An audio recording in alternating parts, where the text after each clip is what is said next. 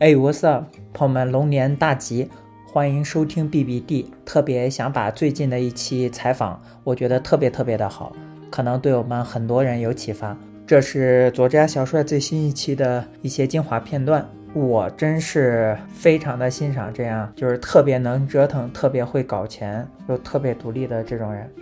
希望对你们有所启发，龙年大吉。你讲一讲怎么认识有钱人？去跟有钱人相关的地方，不是他们在的地方，在的地方其实那个意义是不大的。你其实去上海任何一个酒吧或者是饭店里面，肯定有有钱人，只是你能不能以一种比较有意义的方式去连接他。有钱人比较在意的三三件事情，第一个是教育，就是我的孩子要送哪儿上学。我我我愿意花钱。第二就是我这些钱我要交给私募基金去管理，你可以帮他管钱，就是财富，就是做信托基金啊。当时也是比较火的。然后第三个就是跟健康相关，你们给他卖保险，保险下面还有一些具体的业务，比如说就很简单，我们现在要打一个 HPV，然后我可以去哪儿打，你帮我预约，就跟任何跟大健康相关的东西。然后你还可以卖他保健品，只要让他能够活着，对他是非常重要的一种。需求东西就去做这种行业，因为当时我的想法是这样的：你想要钱，你就必须靠近钱，就去钱多的地方，你才有机会能看到这个现实的钱摆在那儿。第二个就是你给有钱人去提供价值，他是愿意付费的，因为他的认知里面他会愿意为对方的价值去付费。那可能有些人是比较抠的原因是看这个付费付多少，他觉得你做的不太好或者是怎么样。那大部分人呢还是不会出现这种扯皮的情况，至少我的那些家长。我当时还想到一个点，就是我如果给马云这样量级的人，这样这种财富等级去递一个瓶盖，和我给一个就是一个普通居民给他搬五桶水上楼，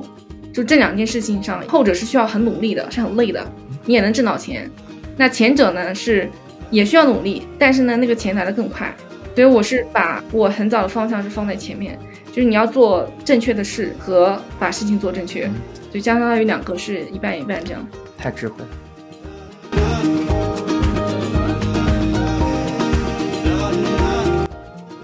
他其实不在乎这个钱花多少，但是钱一定要体现出来价值。你如果说今天你可以帮他无痛搞一个哥大的本科的学位，或者是一个一个 offer，他给你出两百万他都可以，两百万对他来说不是很大的问题。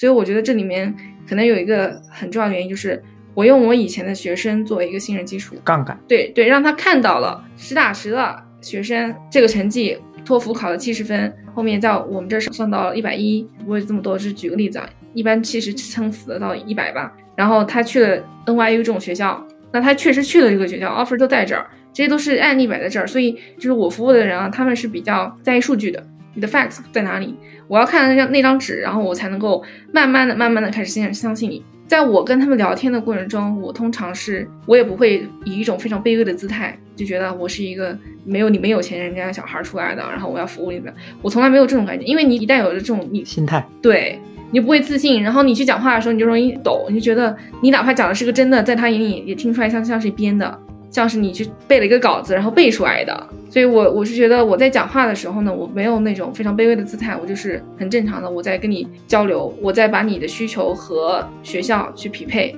给你一个方案，给你一个在你们家的这个情况经经济基础上给你一个最佳的方案，然后这个方案一旦落地，然后你按照这个方案去走，你就是达到了拿到你想要学校的 offer，一个一个一个一个，通常这种案例都是一个滚雪球的效应，一个成功了，然后第二个。第三个、第四个，然后一般到第十个的时候，你再来，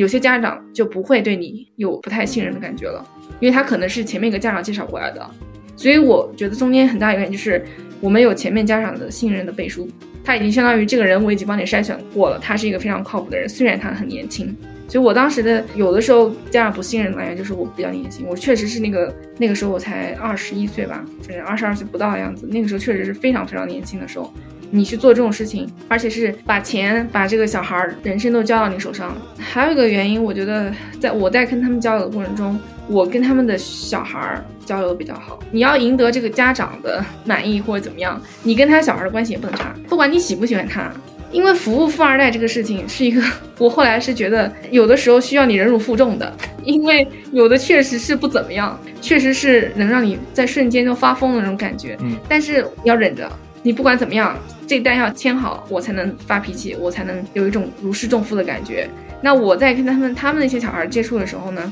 第一我不能朴素，我不能穿个优衣库去上班。你穿的衣服或者说你的那种风格打扮要接近无限接近于学生的打扮，对，你要营造出来同龄人的感觉，他才愿意接近你。因为他本来因为很多人来这个机构上课，他本来就有逆反心理的，他就是应付的，他就是应付父母的。那你不能让我暑假在这打游戏吧？那我也应付你一下，我就是配合你去上这个班。那我不能上这个班的时候，我来了之后又又像学校一样无聊，嗯，或者说又又又像学校一样很辛苦。所以跟那些学生打交道的时候，你要塑造一种非常亲密的感觉。那亲密的感，第一个最简单的方式就是你第一不能朴素。第二，你要时刻观察他们穿什么，你去买什么。对，所以我有些钱是花在买衣服上面。对，职业的投资。这，是一个投资，不能叫花钱，是投资。我本身也喜欢买衣服，就是研究啊。但是我要看当下每个学生他们喜欢买什么样牌子的衣服，然后呢，我也去看。但我不会买那种不适合我的，但是我肯定会买的那个衣服能看得出来这是个什么牌子的。我肯定不能每天很朴素去上班，所以我跟学生的关系大部分都比较好。那有一些呢，就是不是说我不想跟他处好，就是学生他就天生对那个机构老师就可能有一种敌意，你跟他处不好就算了，反正他只要不捣乱，他只要钱付到位就可以了。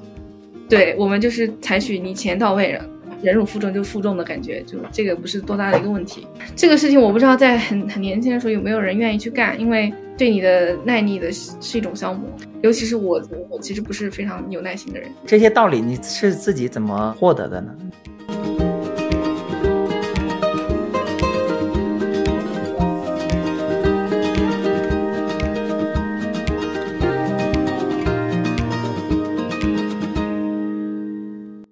上那个学校，因为我刚说是基本上是可能家里还是有有一点点积蓄的，可能是想要后面把你送出去深造一国际学校。对，但是那个时候我们的学费没有现在国际学校这么贵，会比普通学校贵一点。然后那些女生呢，就我周围的学生被被父母培养的一个最终目标就是你去一个很好的学校，然后呢回来是找一个老师啊，或者是公务员这样比较体面的、有社会地位的工作就可以了，因为你是不需要担心钱的，钱这辈子是够用的。这些筹码加满之后，然后呢，你可以找到一个很好的对象。所以你你努力学习或者是工作的意义，就是为了你以后可以嫁得好。但我不评判说嫁好和干好之间的到底哪个是最好的一个一种生活状态，这个是真的是因人而异的。但是我就觉得，为什么我们在非常小的时候，我们就要鼓励是向下的，而不是向上的？这个可能在其他地方，可能因为我其他地方同学会觉得江浙沪的女生经济又比较独立，你在家庭的地位可能是比较高的。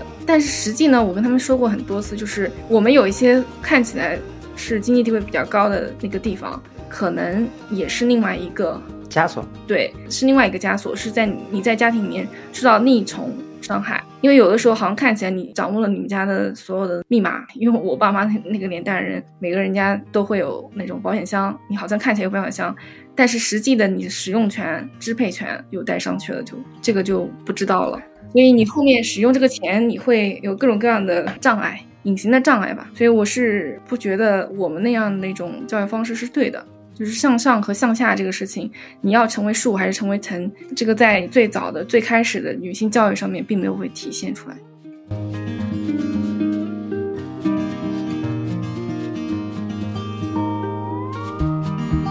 然后我之前还跟安徽的朋友聊过，他们皖北也差不多一样的情况，就是刚刚说的那个用望子成龙把男的逼疯，然后用这个不用太努力把女性有个逼疯。但我们我们都没有得到非常好的结果。那，如果还有听众可以听到最后这一趴的话，哎，可能是捡着宝了。就是正好我们来拆一下，你当时这一百多万是怎么赚的？